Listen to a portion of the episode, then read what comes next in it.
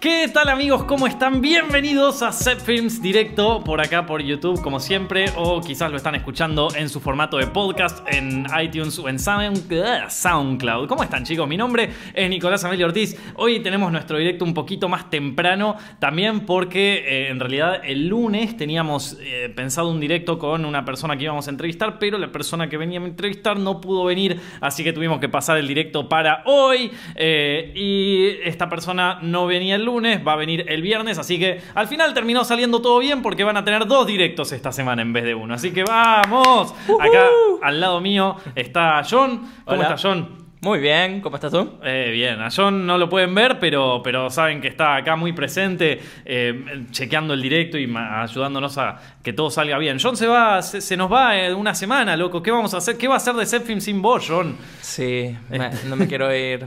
No te querés ir, nos vas a extrañar. Sí. Seguro por Zepfilms nada más, no te querés ir.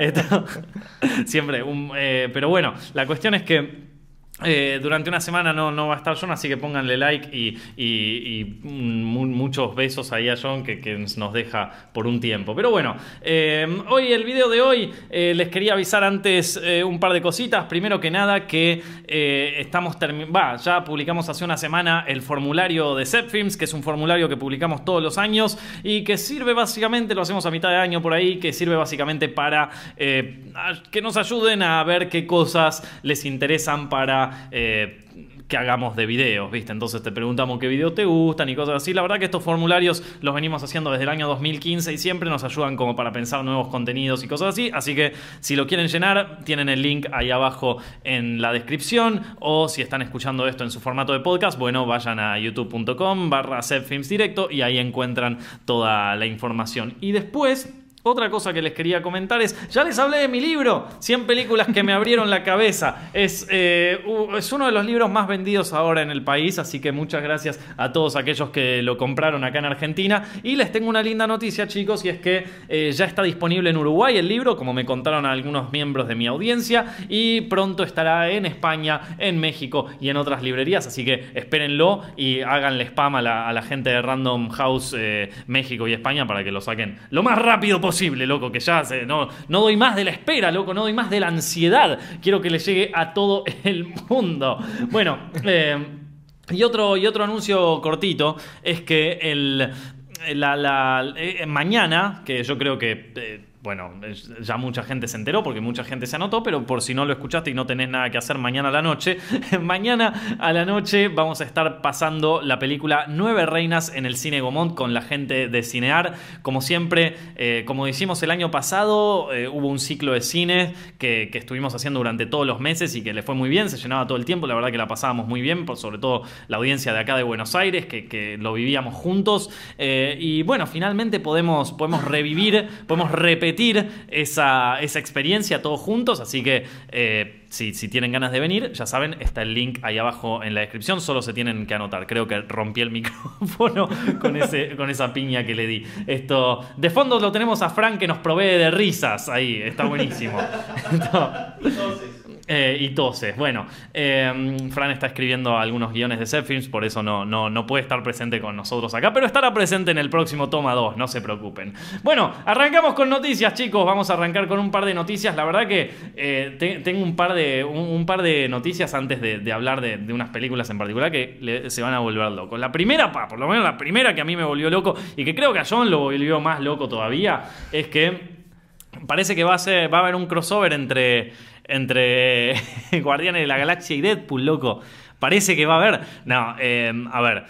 No lo sé, ahora que Fox es de Disney puede ser. Pero eh, lo que pasó hace poco fue que eh, este, eh, James Gunn, el director de, de Guardianes de la Galaxia, puso un tweet donde dijo que salió de ver Deadpool y que le encantó y recibió una, y recibió una respuesta muy inesperada de parte de Ryan Reynolds, el, bueno, el, el- eh, no, no el director, sino el, el protagonista de Deadpool 2. Eh, ¿qué, qué le puso? Mira, ahí lo podemos ver si querés. John, ¿lo podemos ver? Ahí está. Ahí va, bien. Bueno, esto, eh, ahí está, James Gunn que puso ayer, finalmente vi la película de Deadpool 2, que me encantó y que, bueno, fantástica, película fantástica, el cine está eh, vivo, Eh, muchas gracias a todos los, a todos los que participaron en, en Deadpool 2 por un gran día en las películas. Y Ryan Reynolds le contesta, gracias James, Hacemos un crossover. Es como si yo le contestara a otro, che, mu- muchas gracias por lo que dijiste de mi video, ¿querés hacer una colaboración? Así empieza todo, así empieza todo, chicos.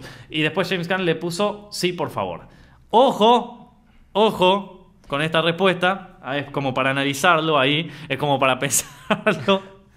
No, qué sé yo, a mí me parece que va a ser medio complicado por, por temas de derechos, si querés John ya podemos sacar esto, pero, eh, pero bueno, andás a ver, en una de estas eh, sale la película, así que pueden ponerme en los comentarios qué escena les gustaría ver en una película de Deadpool eh, con eh, meets Guardianes de la Galaxia, el crossover más esperado de toda la historia desde Avengers Infinity War. Eh, mm, ¿Qué más? ¿Qué? Ah, otra noticia es que Terry Gilliam, loco, Terry Gilliam finalmente, después de pre- presentar su película en Cannes, finalmente va a poder presentar su película El hombre que mató a Don Quijote en todos los cines, por lo menos de Italia. Y sabe qué, ya tiene otro problema más. O sea, creo que es la película con más problemas que se hizo en toda la historia. Eh, El hombre que mató a Don Quijote es una película que Terry Gilliam quiere hacer creo que desde los 90 más o menos, o desde el año 2000, ponele. El tipo consiguió actores, consiguió todo, y distintos problemas de rodaje impidieron que se, que se filmara la película durante ma- muchísimos años. Esto, tenemos o sea, primero hubo como una inundación en un desierto donde estaban filmando que atrasó el rodaje. Después uno de los actores tuvo que ser hospitalizado y tuvo que cancelarse en el rodaje. Después, bueno, un millón de cosas así, que la película no se podía hacer, no se podía hacer, no se podía hacer. Al final un montón de inversores se fueron del proyecto. Terry Gilliam volvió a presentarlo, no se podía hacer. Y así, ponele por 20 años más o menos. Y, y no la podía hacer, no la podía hacer de ninguna manera. Cuando finalmente la pudo hacer ahora, que va a estar junto con Adam Driver también, la película parece que por fin la pudo terminar, por fin la veremos todos. Pero no, por temas de derechos, parece que también hay complicaciones para la distribución de esta película. ¿Viste? Hay como algo ahí. Hay un poder extraño que no quiere que la película salga, loco, que no quiere, pero va a salir. Este Terry Gilliam, sí, eh, o sea, es un, es un guerrero este tipo. Es un enfermo, pero es un guerrero. O sea, yo, yo ya creo que, que- o sea, que está peleando contra, bueno, contra los molinos de viento, igual que Don Quijote. O sea, ya, ya es como extremo la cantidad de mala suerte que tuvo con esta película, en donde todo el mundo diría, bueno, loco, ya fue. Esto, Terry Gilliam se mandó y dijo, bueno, dale, lo hacemos igual, no importa. Es que con la, con la primera semana de, de rodaje fueron tantos los problemas es Hmm. que le debieron tanta plata a la empresa, la aseguradora de Sí. cine, ¿no? Que se encarga de que cuando hay un problema ellos lo cubren. Que perdieron, la, la aseguradora lo que hizo fue quedarse con los derechos del guion. Entonces Terry Ah. Tuvo que hacer un montón de pelis y de trabajar para por fin recuperar los derechos, hacer la película y ahora esto.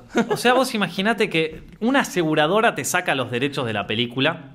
Trabajás 20 años para, para poder hacer la película de nuevo. O sea que hay que tener ganas, ¿no, loco? Porque cuando vieron, bueno, se quedaron con los derechos, ahora no hacemos la película. No, Terry Gilliam dijo, ah, se quedaron con los derechos, pues yo se los voy a volver a comprar. Y- no, tremendo, loco, tremendo, me encanta. Esto. Eh, después tenemos. Eh, ah, sí, que, eh, que después. Ah, hay una, hay una noticia que me llamó la atención, pero en realidad era un título re clickbait, loco. Era un título re clickbait, me mintieron de una manera descarada, pero bueno, les cuento por si les interesa. El título de la noticia decía: Alan Rickman. No estaba contento. Alan Rickman es el actor fallecido que, que que actuó de, de Snape en la, en la saga de Harry Potter, ¿viste? Es un actor muy conocido, pero que fue especialmente amado por los fans por esta película, por esta saga de películas donde interpreta al profesor Severus Snape, que es un profesor bastante, bastante hortiva, pero al final nos, vam- nos damos cuenta de que, de que es uno de los héroes, ¿viste? Entonces, digamos que es un papel importante y entonces muchos fans lo querían por eso. Pero, según el artículo, lo que decía el título de este, de este artículo, decía... Eh, eh, cartas de Alan Rickman nos revelan que el actor no estaba conforme con su, con su personaje en Harry Potter. Entonces yo dije, ¿qué? O sea que todo esto fue una farsa. O sea que Hollywood me mintió todo el tiempo. No, pero ellos nunca harían algo así. Eh, eh, esto, la, la- Warner Brothers, todo, toda la, la- maquinaria de hacer películas jamás me mentiría a mí, su audiencia y sobre todo un fan tan ávido de Harry Potter. J.K. Rowling jamás haría algo así. No, no, no. Eh, no lo podía creer. Y hice clic y al final no, no. O sea, no era tanta historia.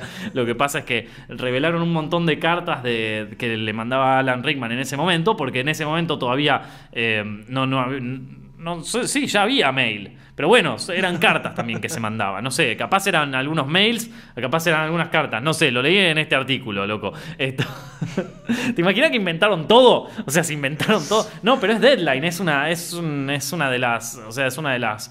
eh, sitios de noticias más importantes de cine de, de coso. Eh, se inventaron todo el artículo. Esto, pero bueno, saltaron unas que decía, por ejemplo, que eh, le- a- a- había una de Harry Potter 2, que ahí, ahí en Harry Potter 2 que salió en el año principio del 2000. A ver, ya te voy a decir. Eh, Harry Potter 2 puede ser que ahí, que ahí haya, haya habido cartas, literal. 2002. 2002. Y ahí tanta gente no usaba mail.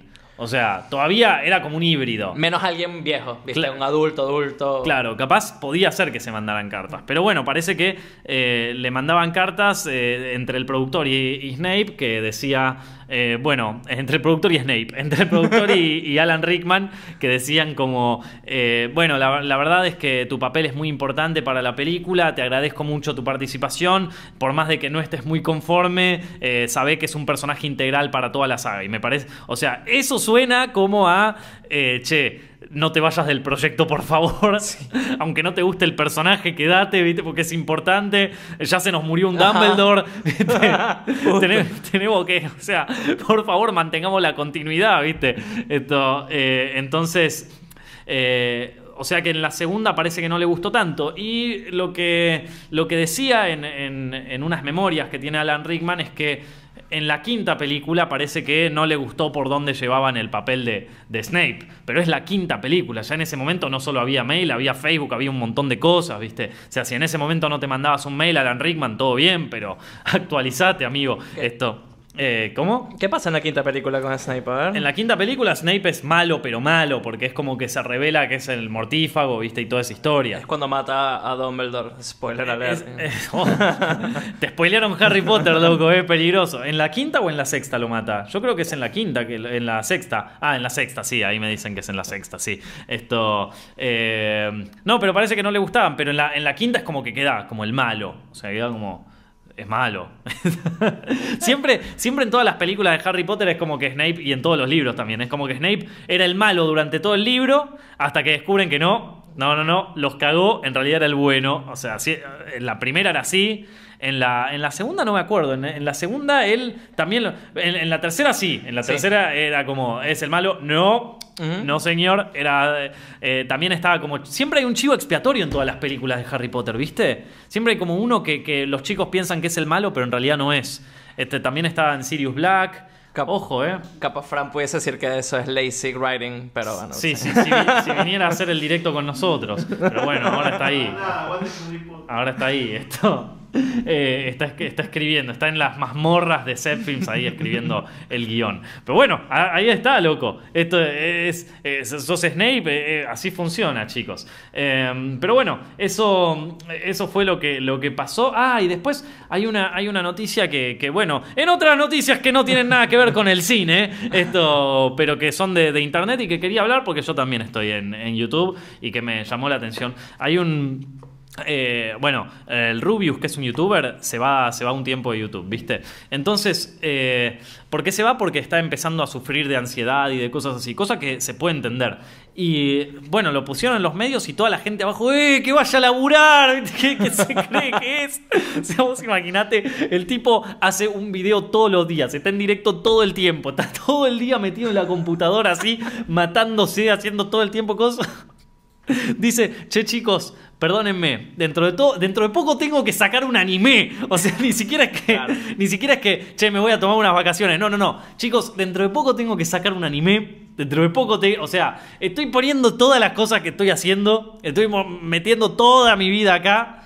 Necesito por lo menos tomarme un tiempo porque si no me voy a morir de una hipertensión a los 23 años, ¿viste? O sea, completa, co- completamente desquiciado. Y, o sea, decís eso que aparte es lo más normal, no es tipo, no es que estás diciendo, modo loco, la verdad que no me caben los comentarios, me voy a la mierda. No, no, no. Estás diciendo, estuve 10 años casi trabajando en esto, día y noche sin parar, yendo a eventos, rompiéndome el alma eh, para hacer videos, matándome para mantener cierto reconocimiento en esta plataforma de YouTube que todo el tiempo me cae en mi el algoritmo. O sea, me estoy matando la- eh, literalmente y me quiero tomar una pausa. Creo que todo el mundo podría entender eso. Bueno, escribís eso y los comentarios, eh, anda a laburar, vago. Claro, además ¿Qué? tiene, tiene lo, de la, lo de la serie esa. Es como le pasó a PewDiePie, ¿viste? Que tenía otro proyecto que Mm. lo estresaba mucho y, y- y Sí. tuvo un breakdown. Y dejó los, y dejó los blogs y todo Claro. eso. Bueno, pero PewDiePie se comió todo el bardo por otras cosas. Sí, sí. Esto acá, chabón, es como que yo diga, bueno, chicos, miren, una semana no voy a poder hacer, eh, conseguiste una pala, hijo de puta, viste, así como. Pará. Mancame un toque, hermano. Me quiero ir dos minutos. Dos minutos. Es tremendo, loco. Es tremendo la reacción de la audiencia, re hija de puta. Pero pone.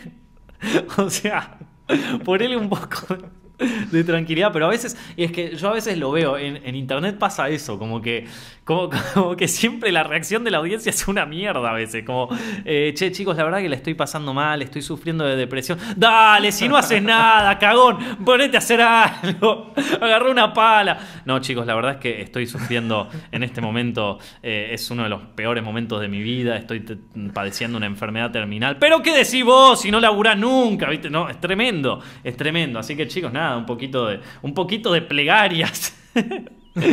Así que, nada, eso, nada más lo quería comentar porque, no sé, me pareció fuerte, loco, me pareció fuerte que, que fuera tan, tan, tan jodida la, la- la reacción de las personas frente, frente a una cosa así. Yo entiendo a veces que se enojen cuando, cuando hay videos con clickbait porque algunos se sienten decepcionados, pero bueno, el otro día... El otro día me puse a ver, eh, porque ahora finalmente los analytics de YouTube te dicen a cuánta gente llegás, ¿viste? YouTube está roto, loco. Sí. YouTube está completamente destruido. Algún, capaz que haga un video sobre, sobre esto. Pero bueno, lo podemos cortar como un fragmentito este, este tema. Eh, el- el- hace poco me, me- me enteré, viste, que YouTube estaba probando un par de cosas nuevas, ¿no? Y entre, y entre esas cosas, parece que están probando algo con el sistema de suscripciones, ¿viste? Yo ya me había dado cuenta que había algo raro. Me di cuenta hace más o menos un mes, ponele, hace más o menos un mes o unas semanas, cuando me fijé en mi, en mi feed de suscripciones en el celular. Yo veo mucho YouTube en el celular, ¿viste? Eh, y me fijo en mis suscripciones, no en el home, en las suscripciones. Y arriba, chiquitito, chiquitito, había, pero muy chiquito, había un cartelito que decía cómo querés tener ordenadas tus suscripciones. Por eh, por cronológicamente, o sea, a medida que se van subiendo los videos me aparecen a mí, o querés tenerlo como, eh, el- el- como nosotros pensamos que los querés ver, ¿viste? El algoritmo. Como el algoritmo piensa que vos lo querés ver. Yo digo, ¿para qué mierda me suscribí a, a- a- a todos estos canales para que después YouTube me los pueda- vuelva a ordenar como el home? Estás loco, estás loco, lo miraba así, digo, están locos. O sea que si alguien no vio tres videos míos en, las últimas, en la última semana, YouTube ya piensa, no, chavo, este, este chabón ya ni le interesan los videos de Nico, saquémoslo. ¿Qué sabés, loco? ¿Cómo sabes? Capaz que me fui, que el pibe este se fue de vacaciones y no pudo ver los videos durante un, durante tres semanas, que ahora tiene que buscar el canal de nuevo, decirle a YouTube, che, yo me suscribí a este mono. O sea, po- poneme los videos que, no me aparecen, ¿viste? Entonces yo ya dije, acá hay algo raro. Acá hay algo raro. Bueno, una novedad. Ese botón ya no es, ese, ese chiquitito, ese cartelito chiquito que te ofrecía la posibilidad de cambiar, ya no existe más. O sea, ya no está más. Ahora ya es por default. O sea, si lo querés cambiar ya no es tan fácil. Tenés que ir a buscar en el settings, es un quilombo. Esto. Entonces, me di cuenta que, que hay un, youtuber yankee, creo, puso como, che, YouTube, no me están llegando mis suscripciones cronológicamente. Y YouTube le respondió. eh, no te están llegando cronológicamente porque estamos haciendo un experimento de que, de que, de que no sé de qué mierda, pero estamos haciendo un exper- experimento con las suscripciones a ver si, si funciona mejor. Claro, porque, a ver, eh, vos te pones a ver, qué sé yo, de golpe Twitter, Facebook, todas esas redes sociales no funcionan cronológicamente. Yo no veo, ponele, cronológicamente todos los tweets que van apareciendo de la gente que me suscribí. Yo veo los tweets de la gente con la que quizás yo más interacciono eh, y capaz que fueron de hace un tiempo esto y de golpe me pierdo algo que fue cronológicamente, lo mismo en Facebook. YouTube era el único lugar donde no pasaba esto. YouTube era el único lugar donde si vos ibas, o sea, en el home te mandaban cualquier cosa, eso puede ser. O sea, a veces me pasa que veo un video, un video nada más. Veo un video y de golpe todo el home se me llena de videos de este tipo. Ojalá pasara lo mismo con Zepfilms. Ojalá les pasara a alguien que ve un video de Zepfilms y de golpe le explota todo el, todo el feed de videos de Zepfilms. Eso es un problema también. Yo, hay gente que me he suscrito, que hmm. me suscribo es porque me, me joden el home. Como que, boludo, ya, ya va. Sí, sí, sí, sí. De hecho, a mí me pasa a veces que veo un video que me pareció interesante de un canal al que no me quiero suscribir. Me pareció interesante el video, ¡plum! Me explota el home y le tengo que poner a YouTube, este canal no me interesa. No me muestren más de este canal. Y nunca más me muestran nada. Entonces ya está, ese canal murió para mí, ¿entendés? Y, eh, o sea, o te, spamean hasta la muerte o no te muestran nada. No hay opción, no hay opción media, no hay punto medio. La cuestión es que esto... Eh, bueno, cuestión es que ahora hay un problema, porque no solamente eso, o sea, la suscripción ya no funciona. O sea, al pedo te estás suscribiendo. O sea, roga que te aparezcan en el home, ¿viste? Los videos. Las notificaciones no funcionan. Hace unas semanas tuvimos una charla en Google que fue una charla muy triste, por cierto. O sea, eh, me encanta que me inviten, esto, me, encanta que me inviten, la paso muy bien. Eh, no hubo un NDA, no tuvimos que firmar un non-disclosure, así que yo creo que de esto voy a poder hablar. por lo menos no me hicieron firmar nada, o sea, probablemente no, me inviten nunca más. Pero está bueno compartir esto con, con la gente, porque la verdad es que la, la, otra vez fue muy triste, porque yo me acuerdo que en todas las reuniones anteriores de, de YouTube, yo siempre salía como. Yo, he ido a muchas reuniones de, Google. Y en todas yo salía contento. Yo salía como, bueno, sí, ahora vamos a usar la plataforma, vamos a aprender algo nuevo, vamos a qué cosa. Y en esta última salí como, che, nos están cagando encima, loco. O sea, nos acaban de cagar encima y encima con una sonrisa y nosotros no podemos decir nada. ¿Viste? Y nos dijeron ahí que las notificaciones ya no llegan más, tipo, yo publico un video, por ejemplo, yo estoy haciendo este directo, ya no te va a llegar, por más de que vos tengas la campanita activada, ya no te va a llegar la notificación en el momento que publico el video. No, porque el algoritmo piensa, piensa en cuáles son tus hábitos de ver YouTube, ¿viste? Entonces, por ejemplo, hay gente que eh, capaz llega del colegio o llega del trabajo a las 6 de la tarde, por ejemplo, ¿no? Entonces, como YouTube sabe que a esa hora llegan a su casa y capaz que se acuestan un segundo a mirar videos, les manda la notificación ahí. Por más de que yo haya subido el video a la una del mediodía. Entonces yo tengo cinco horas donde mucha gente que capaz fue a trabajar o capaz fue a esto, no va a ver el video porque no le va a llegar la notificación. Y capaz que tienen la notificación activada. O sea, e, eso... Eh, pero claro, porque así es como funciona. Entonces para el creador es muy difícil sobre todo mantener como una relación estable con la plataforma porque ya directamente no tengo ni puta idea qué carajo va a pasar con mi video, ¿entendés? O sea, antes yo sabía que si más o menos hacía un video de un tema, de algo, de qué sé yo, iba a llegar a la X audiencia, ¿viste? O sea, más o menos... Ahora no tengo la más puta idea de nada. Ahora el video, este video, o sea, qué sé yo, hago un video de, no sé, de Isla de Perros, puede tener 100 visitas o puede tener un millón. No sé. O sea, es completamente arbitrario. Ah, ya el tema es ya YouTube ni siquiera hace curaduría de contenido. Ya no hay nada, no hay ni el no hay, ya no hay manera de explicar. Es todo random. O sea, ser un creador de contenido acá es como, loco, Difícil, porque no puedo predecir nada, no hay nada predecible en la plataforma, nada. No puedo predecir, o sea, no puedo tener previsibilidad. Es como vivir en Argentina YouTube ahora en este momento. O sea, eh, viste que, de un día para el otro tenés una recesión, eh, pará, ¿qué pasó? Bueno, acá lo mismo, che, estamos probando algo con las suscripciones. Bueno, pero mis visitas bajaron así. Y jodete, hermano, qué sé yo, estamos probando, fíjate. como tremendo. Yo entiendo que hay veces, pero es que no te digo, o sea, mucha gente me va a decir, bueno, Nico, pero capaz es porque estás haciendo un contenido de mierda y no te ve nadie. Puede ser, pero entonces explícame por qué un video que subo tiene 300.000 visitas y un video, otro video que subo tiene 25.000. ¿Entendés? O sea, es como, muy, no, no hay punto medio, ¿entendés? Es raro. Entonces, eh, yo antes, me acuerdo que el año pasado, por ejemplo, o el año pasado, tenía una cantidad de visitas fijas por video. O sea, yo sabía que, por ejemplo, había los videos de análisis, sabía que lo veía menos gente, eh, los videos de curiosidades, sabía que lo veían entre tantas y tantas personas, los videos de tops, porque ya más o menos conocía mi audiencia y más o menos conocía lo que les gustaba ver. Pero ahora ya no.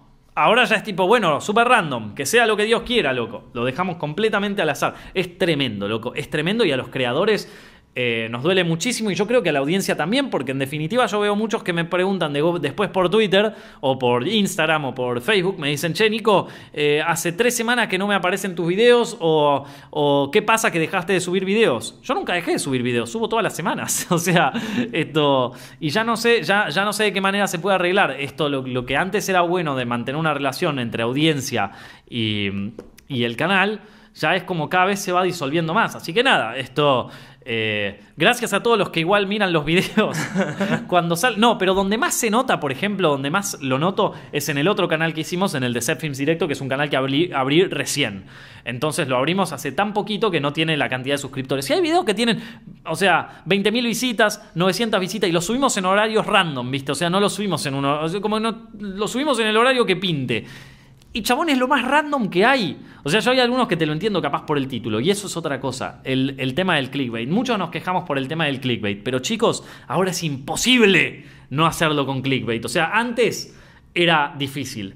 YouTube aparte te dice, che, trata de no usar clickbait porque a la gente, sí, ya sé, negro, pero me la estás poniendo re jodida. O sea, yo me fijo en mis videos. Ahora, ahora YouTube en los analytics te deja ver el reach, la cantidad de audiencia a la que vos llegás eh, a la que tu, tu, video fue mostrado, ¿viste? O sea, capaz que no le hicieron clic, pero capaz que tu video se mostró a una determinada audiencia.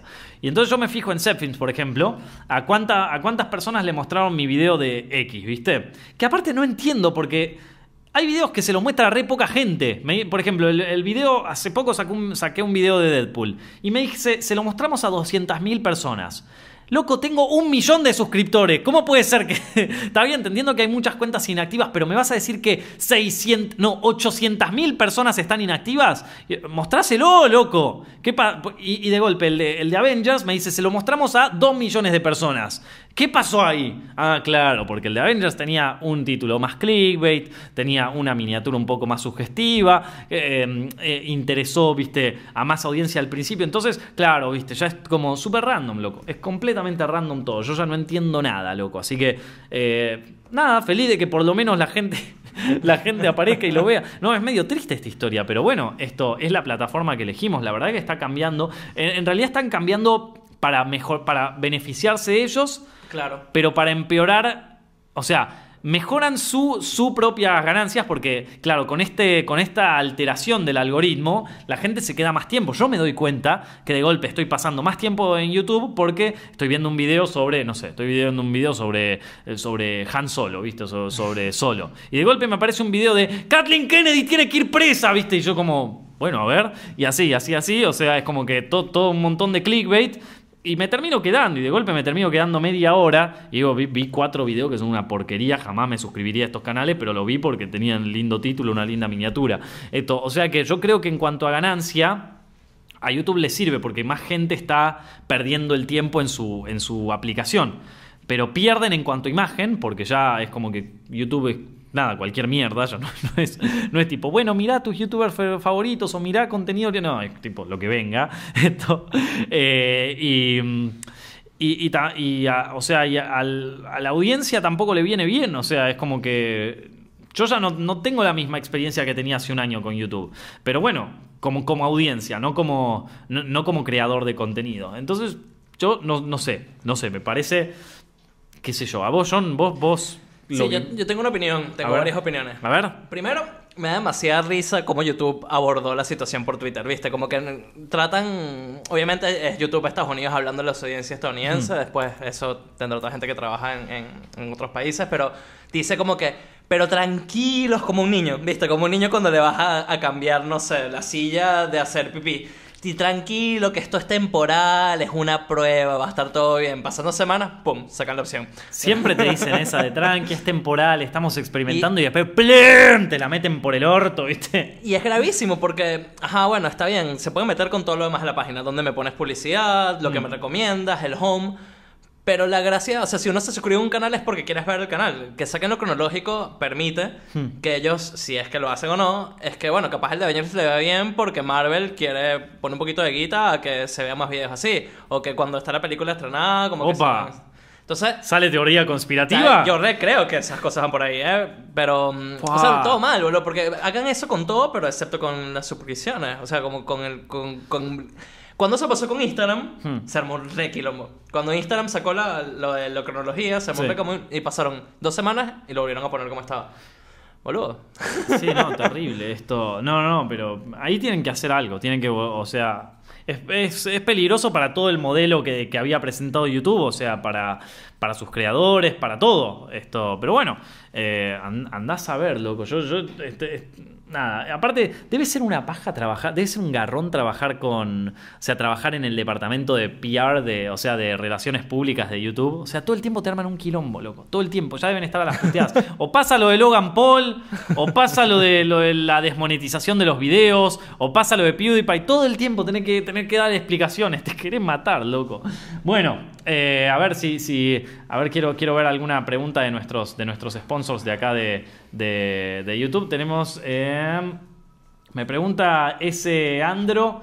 El juego final, ¿la conoces? ¿Vos conocés esa película? No. El juego final, ¿cuál es? ¿No es la del fútbol americano de Adam Sandler? ¿La del fútbol americano de Adam Sandler? A ver, esto, eh, la, la del fútbol. Hay, hay una de fútbol americano, pero no, no la vi. Es esa. Eh, ahí está. de Sí, sí, sí. Es esa. Ah, sí, me acuerdo que, lo, que. Pero no la vi entera. Creo que está en Netflix. o en una co- me acuerdo que me apareció una vez recomendada. Que dije, bueno, voy a ver qué onda. Y no cre- creo que habré durado dos minutos viendo esa película o algo así. Cre- creo es la que empieza con, con él que está como en una en un lado de una prisión y la novia está del otro lado y se dan un- ¿Puede ser? O estoy, no, estoy tirando, no sé. Frank, Frank la cabeza. Claro, esto- ah, ento- entonces, bueno, ponele esto. Pero bueno. Eh, ah, bueno, mucha gente me pidió que hiciera una reseña de Isla de Perros, una review de Isla de Perros, la peli de Wes Anderson. Yo la vi hace muchísimo Isla de Perros, la vi en una premiere. Eh, y, y salió en, disti- o sea, en distintos países, salió en distintas épocas, entonces no, no pude dar no, no pude dar mi opinión así bien, bien específica porque no sabía bien cuándo lanzarla, ¿viste? Así que voy a dar una opinión un poquito cortita de, de Isla de Perros. eh, para aquellos que me lo pidieron especialmente. Isla de Perros es una, es una peli de Wes Anderson, dirigida por Wes Anderson, eh, que cuenta la historia de una especie de enfermedad que ataca a los perros en, en Japón y que por lo tanto los perros se tienen que, se ti- ti- tienen que dejar la isla de Japón y los mudan a una isla que es tipo la isla de la basura. Hasta que un niño se, se va desde Japón hasta la isla de, de- los perros, la isla esta de, de la basura, porque está buscando a su perro amigo. ¿no? Está protagonizada por un elenco eh, talentosísimo, un montón de, eh, un montón de actores conocidos. Eh, y mm, a mí, a ver, la peli me gustó. Esto me pareció una linda peli. ¿Viste, ¿Viste cuando salís y es una linda peli? Pero no me pareció una peli, o sea, a nivel artístico está súper bien hecha, eh, pero a, a nivel historia es como ya... Es, es como que Wes Anderson a partir de los excéntricos Tenenbaum es siempre la misma historia. Eh, el, eh, S- Steve es más o menos un poco distinto, pero está el Fantastic Mr. Fox, el, el Hotel Budapest, están buenas, son, son pelis que están buenas, pero es, o sea, vas a ver siempre lo mismo. Eh, vas a ver siempre la misma música, vas a ver siempre los mismos personajes, vas a ver siempre las mismas, lo- los mismos chistes. Sí, está bien. O sea, no, no. Me gustó, pero a ver, no, no me impactó tanto como, por ejemplo, cuando vi Fantastic Mr. Fox. Porque ahí sí fue algo nuevo. Esta no es algo nuevo. O sea, es Wes Anderson, como, como ya lo conocemos. Si te gusta mucho él como director, bueno, probablemente esta película te guste. Eh, si no te gusta él como director, no pierdas el tiempo porque va a ser lo mismo que todas las anteriores. Eh, si te gustan los guiones de Wes Anderson, esta película te va a gustar. Eh, Pero es eso, es lo mismo. O sea, no, no. No hay nada que yo diga. Porque vos, por ejemplo, cuando ves una película, qué sé yo, de Tarantino, ¿no? Por, por tirarte un ejemplo, o de Scorsese.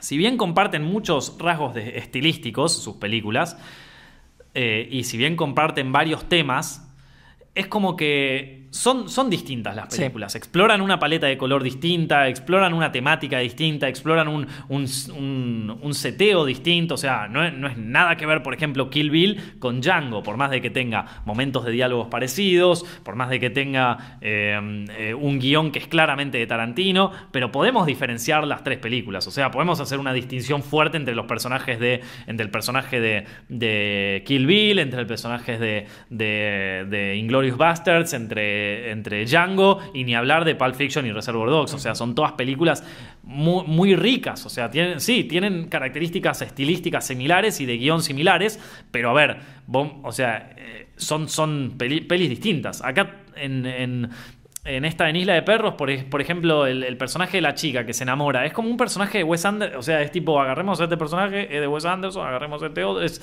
es, muy, es muy así. Pero la peli está buena, o sea, la puedes disfrutar, la puedes pasar bien. Yo la pasé bien viéndola, o sea, me, me- me gustó. A mí me gustan las pelis de Wes Anderson, pero es como que ya se volvió muy predecible. Y en cierto modo, hasta se volvió medio una parodia de sí mismo. Porque vos ves el tráiler y se acuerdan que hace unos años salió como un tráiler que era, que era como eh, todas las películas, eh, eh, no, era como todas las películas de Wes Anderson o alguna cosa así, no me acuerdo, era como una parodia que le hicieron en YouTube, donde era tipo Spider-Man dirigida por Wes Anderson. Eh, los o X-Men. Los X-Men dirigida por Wes Anderson, ¿viste? Y, y salió ese tráiler que era una parodia y toda la gente se moría de risa. Y cuando salió el tráiler de Isla de Perros, yo pensé, esto, o sea, X-Men es lo mismo, o sea, es tipo Sí, lo mismo. Eh, eh, X-Men dirigido por Wes Anderson y el tráiler de Isla de Perro es lo mismo. Entonces, él se convirtió en una parodia de sí mismo, en, en cierto modo. Pero está buena, o sea, está- es una peli disfrutable. Está- a ver, es innegable que es un buen director, entonces probablemente la pasemos muy bien con sus pelis. Pero bueno, capaz que... Capaz que él le gusta ese estilo y quiere quedarse en ese estilo y no quiere cambiar nada y está todo más que bien. Por lo menos es, es un buen estilo. pero, pero les digo, como en un momento ya es, es, es- es muy, es medio repetitivo. Igual Mucha, mucha zona de confort. Claro, podríamos decir que es eso. Es como la zona de confort. Ahí está. Es una peli que está muy buena, Isla de Perros, pero es la zona de confort de Wes Anderson. Ahí está. Eh, que tampoco debe ser tan la zona de confort, porque hacer una película de stop motion es, es un laburo complicadísimo, ¿viste? Pero bueno, nada, es. Es eso, eh, es eso. Igual la peli está buena. O sea, eh, si, si les gusta, véanla, porque aparte está bueno ver películas que no sean siempre. o sea, que, que no sean de, de las más mainstream o de las más gigantes. Está bien, es una linda peli. Eh, Ahí preguntaron, Nico, Sí. ¿cuántas funciones hay mañana en el Gaumont? Hay una función, eh, me parece que todavía hay entradas disponibles. La entrada es gratuita, así que lo único que tienen que hacer es ir al link que está acá en la descripción. Y miércoles, o sea, miércoles 30 de mayo a las eh, 20-30 horas pasamos Nueve Reinas, va a estar buenísimo. Eh, y. mm, y nada, yo la voy a estar presentando, obviamente. Eh, y creo que todavía hay está disponible. La última vez que hablé con la gente de Cinear me dijeron que estaba casi lleno. Me parece que debe haber un par de, de- lugares libres. Pero bueno, eh, vayan anotándose ahora. y la. Y, ¿Cómo se dice esto? Y la.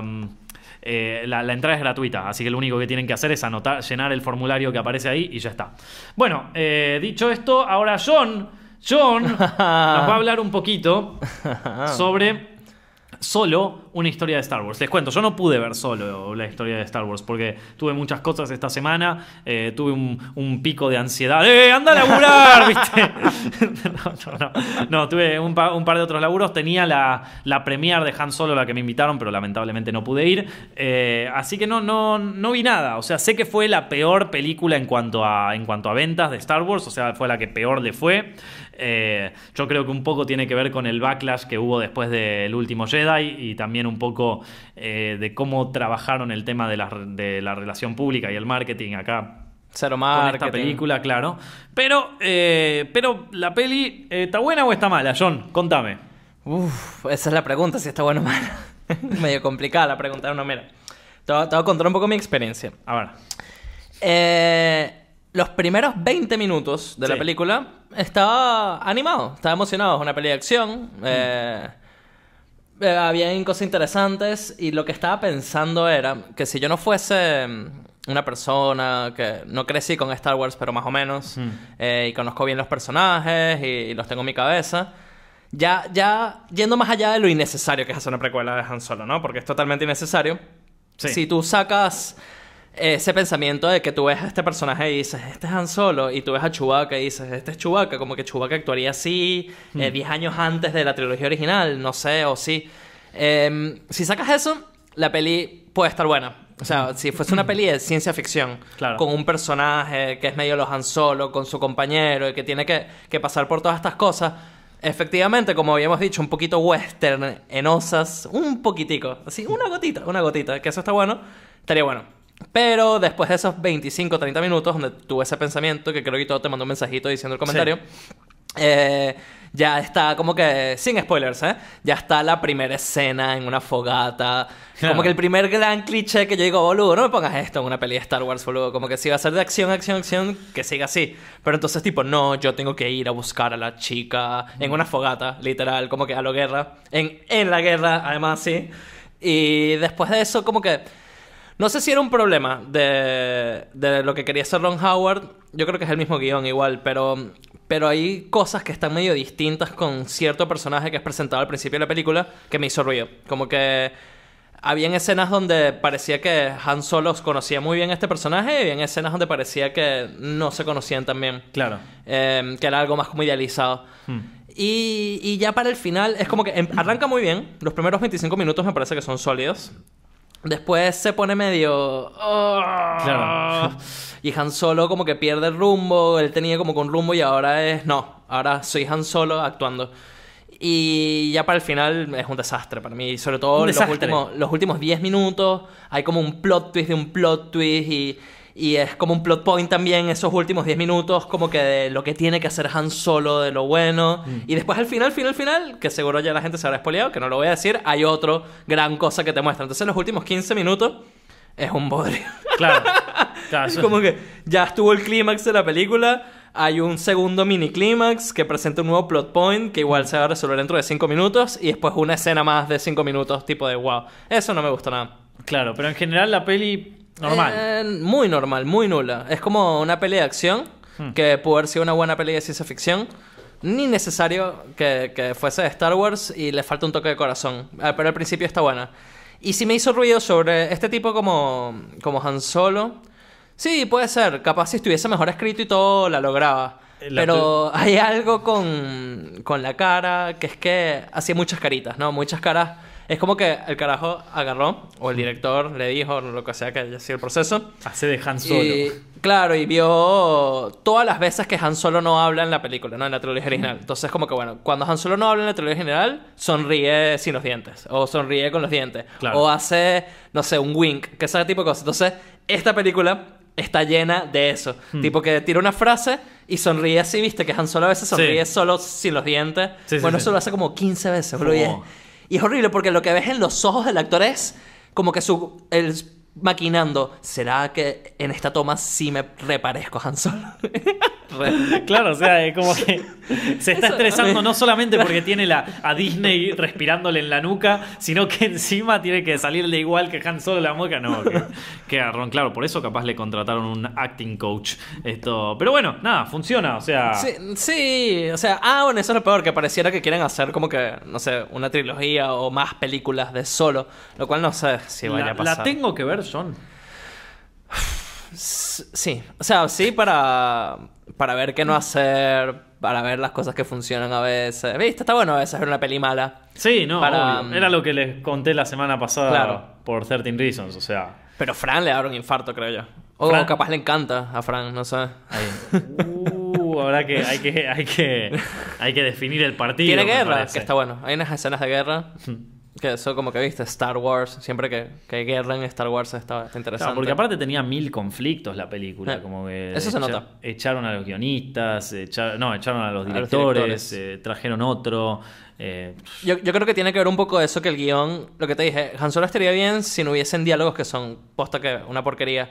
Y mi teoría es, eh, los directores que echaron originalmente Mm. son muy de improvisación. De hecho, algo dijeron de que están improvisando muchísimo en el set. Claro. Yo creo que era eso, tenían un guion de mierda y decían, no, boludo, y si esta frase la tiras así, que, Mm. que como que está mejor, ¿viste? ¿y Se ve eso más se, real. no- se notará en el, se nota en la película? Yo creo que todo ese tipo de cosas las sacaron. Ah, las sacaron totalmente de la película y que Ron Howard hizo su película, viste, clásica, con el guion como tiene que ser. Pero vos podés hacer una peli clásica y que esté buenísima. Sí, O sea, sí, no- sí, no- obvio. Yo- Pero no es lo que yo creo que el guion falla. Claro, el los guion diálogos falla. fallan. Mirá. Es- en el mismo tráiler, cuando mm, se encuentra con esta mina, en el tráiler eh, con, con- ¿Cómo se llama? La de Game of Thrones. Sí. Este, le dice, oh, Han Solo, te ves bien, un poquito molido, pero te ves bien, sígueme. Así es casi todo los diálogos. O sea, ah, bueno. Tremendo. Esto. Bueno, eh, y esa es tu review de Han Solo. Ese es mi review oficial de Han Solo. Lo que yo vi en el tráiler que me pareció horrible es la, el tema de la, de, de la dirección de foto. Sí, es eh, súper poco atractiva. Sí, es un- tiene un, un sepia color tierra Hmm. raro toda la película. Me imagino como para diferenciarla entre Rogue One y que no sea muy limpia como las precuelas, pero que no sea, pero que sea un poquito sucia como la trilogía original. Pero no, no, no funciona. No. Sí, es, es- es bastante. Es una peli pálido. mediocre, Sí, podríamos es una peli mediocre, Una totalmente. peli mediocre, o sea que. Sí, es una de las pelis con peor. eh, o sea, con, con peor rating en. en- Y Donald Glover, que yo lo, Mm. yo lo rebanco, me parece un excelente director, escritor, actor, este, comediante, Mm. músico. Eh, yo quería ver la película por él también. Porque- Y está bueno. Está bueno Lando, pero a veces eh, intenta mucho, como que... también lo mismo Claro. de Han Solo, como que tira una frase justo en una escena que es como que... ¿Viste cuando un, un chabón intenta actuar como una persona afroamericana gringa? Tipo, ay, no sé qué cosa. Sí. que, bueno, en un momento tira una frase así que no es algo que diría Donald Glover, Claro. pero sí algo que diría el actor original. y Ah, eso... claro. eh, ahí lo noté. Fue como que, uh, no, lo... Bueno, ok. Como que se. Sí, sí. This is America. Eh, bueno, chicos, eh, mucha gente me, me preguntó sobre. El tema de mi libro, ya les hablé de mi libro. Esto. Y, y lo que. O sea, una de las cosas que siempre, que siempre quise hacer, pero no sabía si me dejaban hacerla, era leerles un pedacito para que sepan de qué carajo va este libro del que, yo les estaba hablando todo el tiempo. Así que les voy a leer la introducción y les voy a leer uno de los, eh, uno de los capítulos de una de, la- de las pelis, ¿sí? Eh, porque, mm, porque nada, creo que, que, o sea, que es algo que nunca expliqué. O sea, expliqué más o menos de qué iba en general. Pero me parece que, o sea, siendo que mucha gente ya lo compró, está- es uno de los 100 libros más vendidos de, mi país, cosa que me pone súper orgulloso. Eh, pero no mucha gente sabe, o sea, sabe cuál es el contenido. Está lleno de ilustraciones buenísimas, bueno, justo esta página no, eh, con otros que hicieron varios ilustradores de acá, eh, me encantan, pero además, eh, nada, les quiero leer un poquito para que, para que se imaginen, ¿no? Para que vayan teniéndose una idea y si les interesa, porque dicen, "Eh, pero es un libro de youtuber, no lo quiero comprar, bueno, capaz que eh, esto les hace cambiar de opinión, loco. Eh. Eh, la, introducción dice lo siguiente, bueno. perdónenme, yo, soy muy choto leyendo. Eh, ya empezamos mal, ¿viste? Eh, durante los últimos 15 años, el cine viene marcando mi vida. Marcaron mi vida Psicosis de Hitchcock, la apertura de Zep Films y el estreno de Virgen, mi más reciente cortometraje, en el Festival Internacional de Sitges. El libro que tienen en sus manos es un recorrido por todas estas experiencias. Un recorrido muy personal porque engloba una infinidad de anécdotas y estilos cinematográficos. Pero sobre todo, 100 es una investigación de los temas que más me atraen del arte de contar historias con imágenes en movimiento. Yo no soy un cinéfilo nato. Más allá de los clásicos que marcaron mi infancia, debo confesarles que hasta los 16 años mi, mi experiencia cinematográfica más reveladora era la saga de Harry Potter. Recién cuando estaba por terminar el colegio, decidido a estudiar diseño gráfico o publicidad, un profesor me descubrió leyendo una novela policial. No recuerdo el título, pero era un policial. Y me recomendó que viera la película Vértigo, de Alfred Hitchcock. No bien terminé de toparme con esa maravilla, entendí que, entendí que el cine no era tanto el entretenimiento al que asistía los fines de semana con mis amigos. El cine, más bien, era un arte increíble. Y como aquel que ve por primera vez en el museo y sale enamorado para siempre de tal o cual cuadro, yo me volví un devorador serial de, de cultura cinematográfica y comencé a interesarme por toda la magia que las rodeaba. No pasó mucho tiempo después de aquella experiencia, pero desde entonces ya sabía que a qué pasión me dedicaría para siempre.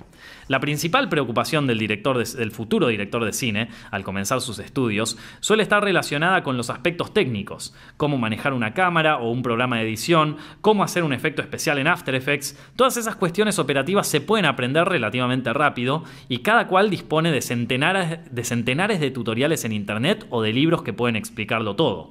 Pero una vez que tenemos en la cabeza, pero una vez que tenemos, me hace acordar los videos que grabo de films.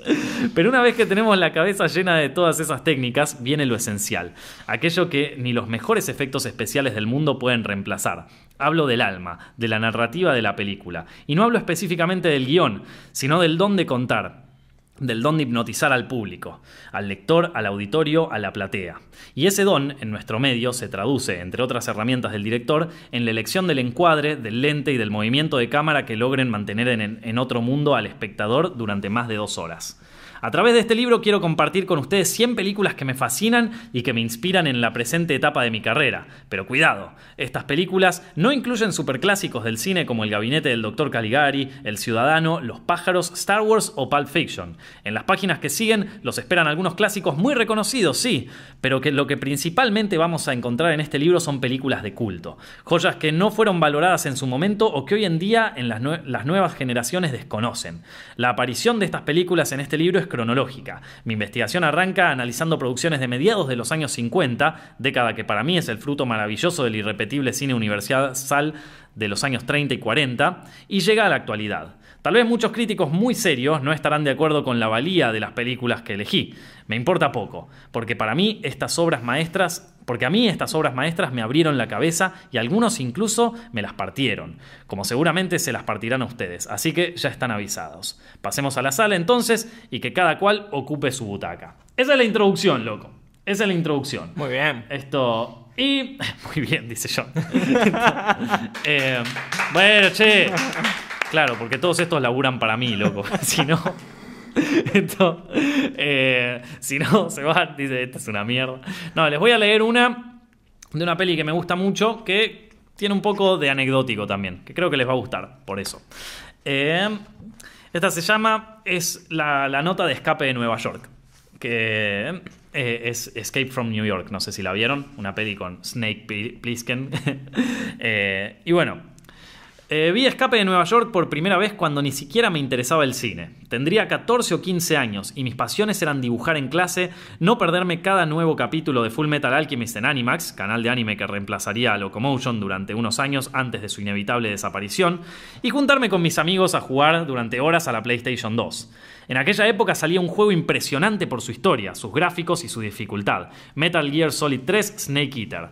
Mis amigos y yo éramos fanáticos de este juego y le dedicamos unos cuantos fines de semana. Suponíamos que nos gustaría más que esa actividad nocturna de salir a bailar, absolutamente ignota para nosotros, hasta finalmente terminarlo. Y en esa prehistoria de Internet, cuando Fotolog era lo más cercano a, eh, a lo que después se conocería como redes sociales, y YouTube significaba solo una página para poder ver tanto gatitos como actrices porno haciendo distintas gracias en cámara, faltaban dos o tres años para que apareciera Marito Baracus, quedé tan obsesionado con la saga de Metal Gear que me metí de lleno en los foros de sus fans.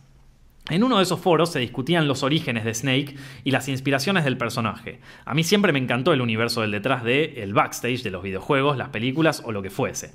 Leí entonces que Snake estaba fuertemente inspirado en un personaje de la película Escape de Nueva York dirigida por un tal John Carpenter. ¿Quién es John Carpenter? ¿Qué es un director? Por lo poco que se podía ver en las fotos, máximo de 320 píxeles de altura y ancho, eh, que publicaba el OP del foro, el Snake del videojuego se parecía mucho al Snake de la misteriosa película, parche en el ojo, pelo largo y ropa militar. La curiosidad me hizo buscar en internet alguna versión pirata de la película. Un tipo que ya era conocido en la scene de las películas pirata, se lo conocía con el alias de Axo, justo tenía una versión en gloriosos 360p de Escape de Nueva York. Y ahí, con mis 14 o 15 años, mientras mi viejo dormía y mi hermana preparaba sus cosas para salir al día siguiente, estaba presenciando una de las mejores películas. En aquel momento no entendía por qué me gustó tanto la película, una película tan vieja, pero hoy le diría al Nico del pasado que fue por las razones que apuntaré en los siguientes párrafos.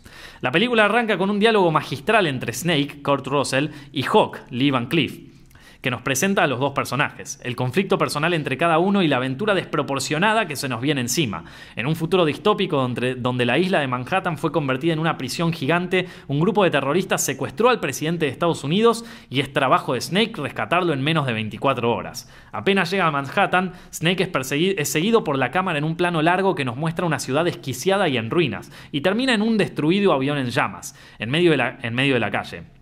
Hasta el día de hoy no tengo idea cómo se lograron estas escenas en exteriores, que tranquilamente y sin ningún efecto de CGI pueden competir con cualquier blockbuster postapocalíptico que se estrene en estos años. Es innegable que Carpenter tiene un impresionante manejo de la luz y del color en toda su filmografía, pero en Escape de Nueva York se luce con una paleta de colores naranjas para el fuego y azules para la oscuridad más fría. El film recorre las calles con travelings largos y no tiene ningún pudor en mostrarte el arte que despliega en la creación de la ciudad cárcel. Los personajes son inolvidables. Duke, Isaac Hayes y su limusina con candelabros por faros, Brain y Maggie, el asistente de Duke, los zombies que salen de, sus, de las alcantarillas para buscar comida a la noche y obviamente el impertérrito y heroico Snake Plissken, a quien nada ni nadie consigue moverle la más mínima pestaña. Arquetipo que se convertiría en el clásico héroe masculino de los 80, Snake es un tipo rudo, con voz violenta y rasposa, musculoso y siempre sosteniendo un cigarro, incluso si eso le complica manejar sus armas automáticas. Snake es un antihéroe perfecto, veterano condecorado de guerra por el mismo presidente, pero devenido mega ladrón y enemigo público. Esta, esta paradoja viviente ya no tiene esperanzas en nada y perdió todos los valores. Eso sí, al final se revelará como un paladín de la verdad.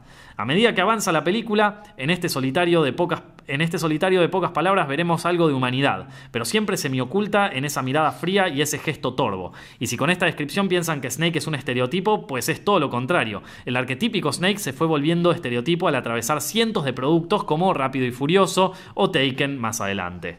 Bueno, esa es una de las, de las películas. Esa es... Eh, Escape de Nueva York. Hay muchas más y, entonces eh, como que miré como lo que más me interesaba de lo, de lo, o sea, de, cada película en particular. En este caso, el personaje de Snake. Pero bueno, ahí tienen, ahí un poco de, del libro, por si lo, si lo quieren comprar. Está siendo uno de los más vendidos de acá en Argentina, así que les agradezco mucho a todos los que ya lo hicieron. Tienen el link abajo en la descripción si lo quieren comprar online. Gracias a todos por ver este directo, chicos. Eh, muchas gracias a todos por participar. Nos estamos viendo la semana que viene. Muchísimas gracias por escuchar Films Directo en podcast. Mi nombre es Nicolás Amelio Ortiz y si te gustó te agradecería muchísimo que nos sigas en iTunes y en SoundCloud y que nos des un like y un buen rating. También nos puedes encontrar en YouTube para saber más de tus películas favoritas y en Facebook, Instagram y Twitter como arroba